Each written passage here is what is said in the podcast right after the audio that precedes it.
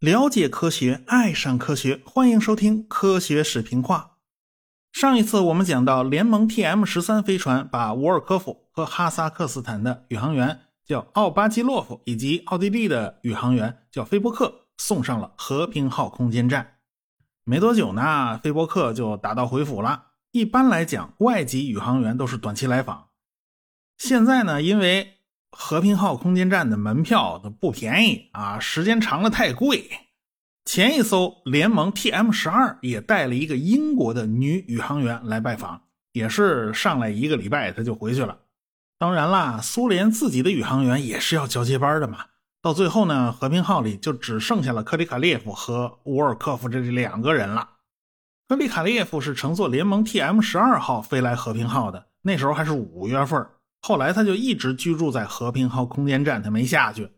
到了八月份，这地上就出事了啊！苏联爆发了著名的八幺九事件啊！苏联闹政变，一些人试图废除戈尔巴乔夫，但是他们最后折腾了半天失败了。结果呢，叶利钦倒是大出风头，作为俄联邦的领导人，在这次事件中啊，成了掌握实权的人物了。到了十月份。啊，这个克里卡列夫在和平号里面终于派来新的宇航员啦，就是沃尔科夫他们。当然，这个克里卡列夫也就知道地面上发生了什么事儿了嘛。到最后，空间站只剩下这二位了，这二位只好是啊，大眼瞪小眼在那等着。他们在空间站里其实也没法安心工作，因为他们跟地面还是有联系的，也和家人通话。他们也知道啊，自己的工资过去还显得挺值钱的、挺高的，现在也变得越来越不值钱了。因为卢布在大幅度贬值啊，呃，他什么的也买不到，到处要买什么东西都要排队，所以他们也不知道自己的命运将来会怎么样。地上嘛，这个苏联政府部门就没时间处理在太空里的宇航员了。这苏联的各个加盟共和国开始一个个的闹独立啊。这波罗的海三国是最坚决的，他们早就散伙了。其他加盟共和国也是有样学样。但是苏联的主心骨啊是俄罗斯联邦和白俄罗斯以及乌克兰这三家，这三家要是说咱继续联手啊，加上中亚的哈萨克斯坦等等这些个国家啊，愿意留在一个联盟内，咱组织一个小号的苏联也还是可以的。不过后来呢，俄白乌这三家领导人决定废除1922年的联盟条约，另外组成了一个独立国家联合体，这也就意味着苏联已经。不复存在了。这苏联既然已经不存在了，这大家都在为这个苏联办后事，那一时半会儿也就顾不上太空里的宇航员了。就这么一直折腾到了一九九二年的三月十七号，这克里卡列夫和沃尔科夫才有机会乘坐联盟 TM 十三飞船返回地面。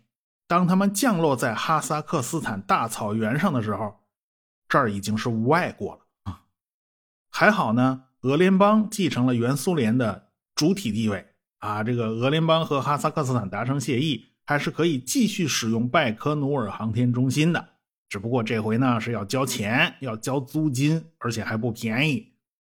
但是没办法呀，呃，俄罗斯作为一个大国，他就必须维持着这个苏联留下来的最重要的航天发射场。所以呢，克里卡列夫和沃尔科夫就成了最后一个苏联人。啊，上天的时候还是苏联公民，落地的时候你就成了俄联邦的公民了。这和平号轨道站呢，当然也就是由俄罗斯联邦继续继承了。日后呢，这儿会迎接一批又一批来自西方的宇航员，美国人牵头搞国际空间站啊，当然少不了跑到和平号上历练一下，跑这儿刷刷经验嘛。啊，你比经验的话，跟俄罗斯还是没法比。俄罗斯在空间站方面实在是经验丰富、实力雄厚啊，所以国际空间站也是缺不了俄罗斯的参与的。哎，现在这个和平号的各个模块呢，也在不断的发射呀、对接啊、搭建，到最后，和平号就成了一个重达一百二十多吨的多舱式空间站。原本设计用来和暴风雪号航天飞机对接的那个接口呢？又套了一个过渡舱段啊，这个舱段是对接口呢，是美国标准，当年阿波罗联盟项目就这么干过一回了啊。对此呢，双方都是轻车熟路。这个对接口是用来和美国的航天飞机对接的，所以和平号啊，早也盼，晚也盼，也没能盼来苏联自己的暴风雪号，倒是等来了美国的发现号航天飞机。咱们呢，暂且按下美俄两国不表啊，他们要做的事情都是常规的事情，没有什么太出彩的。我们呢，再来讲讲中国这几年到底在干什么。在八十年代初，完成了东风五号洲际导弹的试射工作，取得了圆满的成功。这一下，我们的战略核反击力量算是基本上齐备了啊，终于可以松口气了。国家呢，还是要以经济建设为主。啊，这个军事方面的事儿呢，就只能暂时放下，等攒够了钱再说。啊，这个所以当初老邓说军队要忍耐，这一忍就是好多年呢。要知道啊，八十年代中国缺外汇，那个时候外汇储备总量起起伏伏啊，最高的时候能到九十亿美元，最低的时候能到二十亿美元，这是如今不可想象的。因为这点钱你买什么都不够。如今我国的外汇储备都三万多亿美元了，这差着好几个数量级呢。我们手里没有美元，想买东西买不起。但是有的国家相反，他手里捏着大把美元，那想买的东西就买不到。这这个国家当时呢还没有和我国建交，还和台湾当局保持着外交关系。这个万万没想到，最终双方关系的破冰，竟然是因为一笔生意。这个国家就是沙特阿拉伯。要知道啊，八十年代的中东可是不太平啊，这几个国家打来打去。以色列向来就是中东的小霸王啊，这个派遣 F 十六战斗机奇袭伊拉克的核反应堆，趁着这个反应堆还没下料、还没投产，就得给它炸毁了啊！以色列做事一向是快准狠，要是等着法国人援建的这个反应堆，你装上核燃料了。他开始工作了，那就不好办了，因为你一炸就弄得核污染呢，这不行啊，所以就得提前把它炸了。结果这事儿就把旁边的沙特给吓着了，哇呀，这个以色列这么不讲理呀！另外一件事儿就是两伊战争啊，这伊朗跟伊拉克打起来了，这伊朗也不是吃素的啊，他们和伊拉克打得不可开交。双方都用导弹袭击对方的城市，叫导弹袭城战。他们用的都是飞毛腿导弹啊，这飞毛腿导弹就是苏联生产的嘛。伊朗的导弹呢是利比亚的卡扎菲送的，这伊拉克的导弹呢是当初从苏联买的。双方的技术来源都一样，只是渠道有所不同。这个飞毛腿的射程啊其实很近，只有几百公里。结果呢，这个伊朗就赚了地理上的便宜，他在边境线上架上飞毛腿就能打到巴格达附近。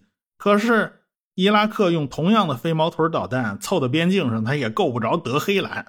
于是这伊拉克就找苏联人去买大家伙，我的要射程更远的，你得卖不卖？苏联就是不卖，这伊拉克没辙呀，只能让工程师拆开两枚飞毛腿导弹，攒吧攒吧，攒出一大号的。哎，射程能远一点这种导弹叫侯赛因啊，你就知道是以谁命名的。这两边从1985年开始就用导弹互相袭击对方的大城市，结果这么一干，又把沙特给吓了一跳。哎呀，导弹这玩意儿不是闹着玩的，看来自己手里没有大杀器，没有点威慑性东西，他就无法确保自己的安全。所以沙特就开始眼馋这个中程导弹。射程起码得两千到三千公里吧？啊，在这样的话呢，周围的国家都在自己覆盖之内喽。不管是以色列还是伊朗、伊拉克，他都必须掂量掂量啊，那不敢惹沙特这个土财主。有人可能会纳闷啊，这沙特不是美国的盟友吗？不是有美国人罩着你吗？你怎么会这么没有安全感呢？那是因为当时啊，美国在中东的盟友有好多，他不止一个。啊，这个以色列是美国的头号盟友，当初那萨达姆也是美国盟友哦。啊，当时大家还都是一边的啊，共同对付伊朗。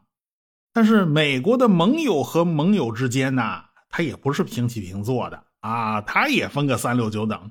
他们之间要是闹起来，美国人有可能啊两不相帮，或者你想吧，要是沙特被以色列欺负了，你认为美国会向着谁啊？这个道理大家都懂啊。一九八五年，沙特向美国购买长矛导弹，这东西射程只有一百八十公里。沙特买这东西呢，也就是试探性的。哼哼，结果呢，美国人就是不卖。呃，这么个东西都不卖，你那你也就别指望别的了。你别说啊，这事儿肯定是以色列在后边使绊子啊，搅屎棍给搅黄了。那美国肯定是不能出售中程导弹的。那个苏联是伊朗的盟友，他也不会卖给你沙特。况且美苏两国还这儿准备签中导条约呢，也就是双方约定了，咱都不玩中程导弹了啊，那不玩中程导弹了，你想买你也没货呀，对吧？剩下你还想找哪家去买呢？唯一的选择就是中国，只有中国不受中导条约的限制，还可以发展中程导弹。一九八六年，沙特驻美国大使。叫班达尔亲王就到中国来访问来了啊！要知道这事儿可不能大声宣扬，因为当时的沙特和台湾还是保持着外交关系的，而且他们自己也没有把握这么重要的战略性武器，中国会卖给一个根本就没有建交的国家吗？结果出乎意料，中国马上同意了，东风三型中型导弹，呃，是可以卖给他们的。为什么中国同意卖呢？首先是缺钱呢，那时候外汇真的很少啊，想要引进外国的先进技术，那当时改革开放初期嘛是这样啊，你要大规模引进外国的先进技术和装备，那都是需要花宝贵的外汇的。一九八六年正好是外汇储备的低谷期，那个时候国家只有区区二十亿美元呢，你够干什么的？当然了，我国考虑的不仅仅是钱的问题。而是借此在中东地区布下一个棋子，所以这笔军火生意啊是有深远的战略意义的。最终，沙特掏了三十五亿美元，买了中国三十六颗东风三型导弹。这一笔生意赚的钱就超过了总的外汇储备，可见当年咱们有多穷。当然了，我们有一个独特的条件，就是说这批导弹的发射权。是控制在中国手里的啊！你沙特，你不是想打谁就能打谁的，就防止你沙特拿到这批导弹以后你嘚瑟。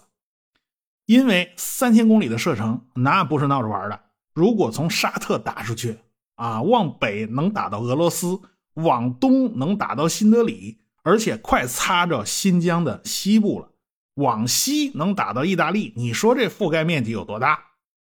最后呢，沙特呀。开始不同意，后来呢，中国带他去参观啊，那导弹库里面拉出来，那东风三长得那叫一个漂亮，沙特还是心里种草啊，这痒痒啊，最后同意了。中国给东风三配备了重达两吨的常规弹头，沙特呢买到这批导弹以后，它也具有了一定的威慑力，因为从数量上来讲啊，三十六颗不算太多，但是足够用了。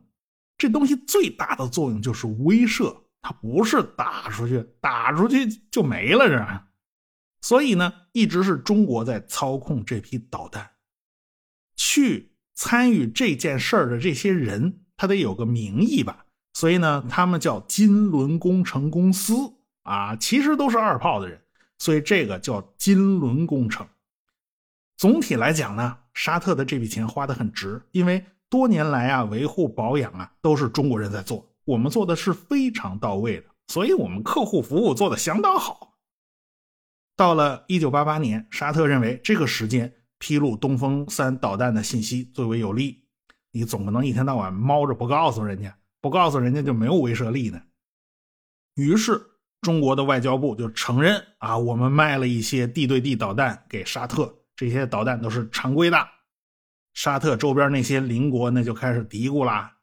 你说这东西配备的到底是常规弹头呢，还是核弹头啊？新闻上说的是常规弹头，这还有错吗？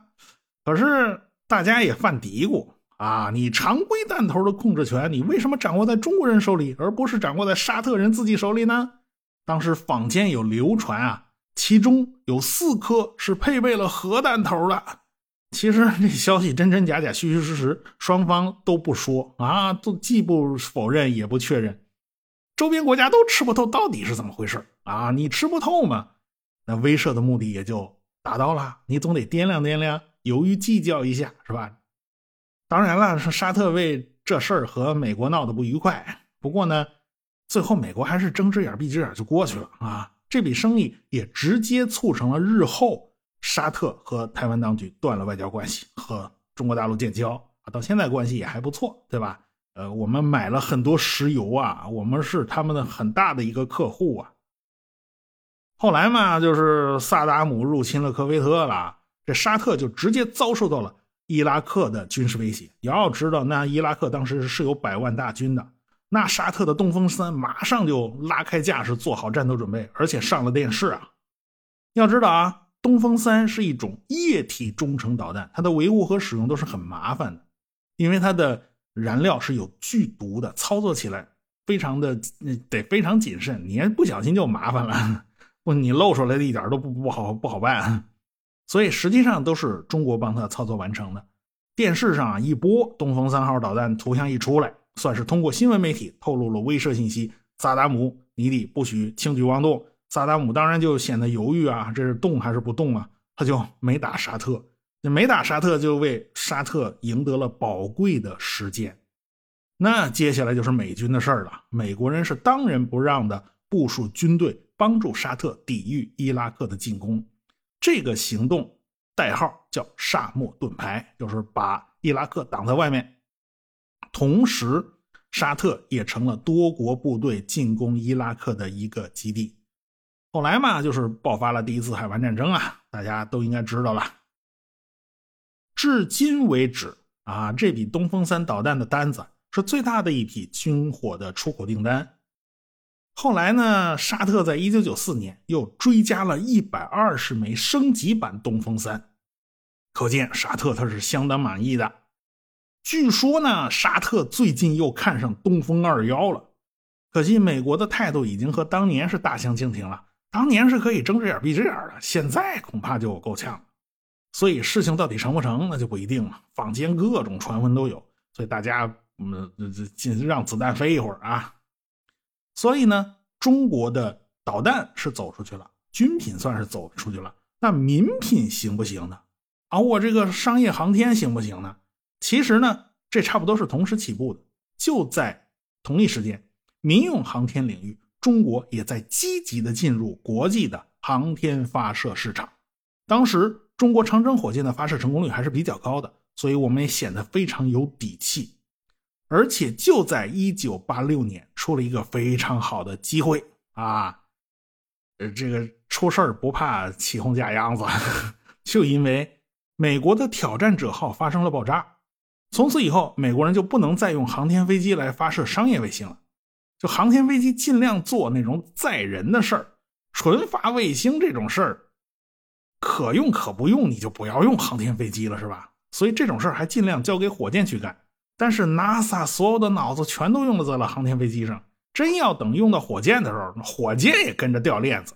就在1986年，美国的大力神德尔塔宇宙神火箭炸了个遍，就连一向很很牢靠牢靠的这个宇宙神火箭，它都发生了爆炸。这一年可以说是美国航天事业的灾年啊！这一折腾，哼，这商业订单就跑了个精光。这欧洲的阿里亚纳火箭就开始崛起啊！欧洲人开始笑得合不拢嘴呢。但是，呃，没笑多久，嗯，欧洲人的阿里亚纳二型火箭发射卫星没能入轨，第三级玩砸了，这一下 又砸了牌子。所以当时的国际航天市场可以说是一片愁云惨雾，大量的卫星在地面排着队等着，就是没有火箭往上发。大家都回家反省去了，是吧？那出了事的火箭，你不得回家好好修理修理吗？是吧？你好好找找原因吗？谁？这时候中国的机会就来了。当时的卫星普遍都已经开始进入二点五吨的量级了啊！但是中国发射能力最强的长征三号火箭的发射能力不过也才一点五吨，这是远远不够用的，所以他就必须拿出一个呃更大运载能力的火箭。啊，而且速度还能还得快啊，嗯，麻溜的。于是长二捆就应运而生了。这是中国第一次采用了捆绑式的运载火箭。当时中国的主力运载火箭长征二号和长征三号其实全部来自于东风五号洲际导弹。早期的长征二号其实就是东风五号导弹换了个载荷啊。长征三号呢，其实就是长征二号加了一个氢氧第三级。后来嘛，就越来越不像。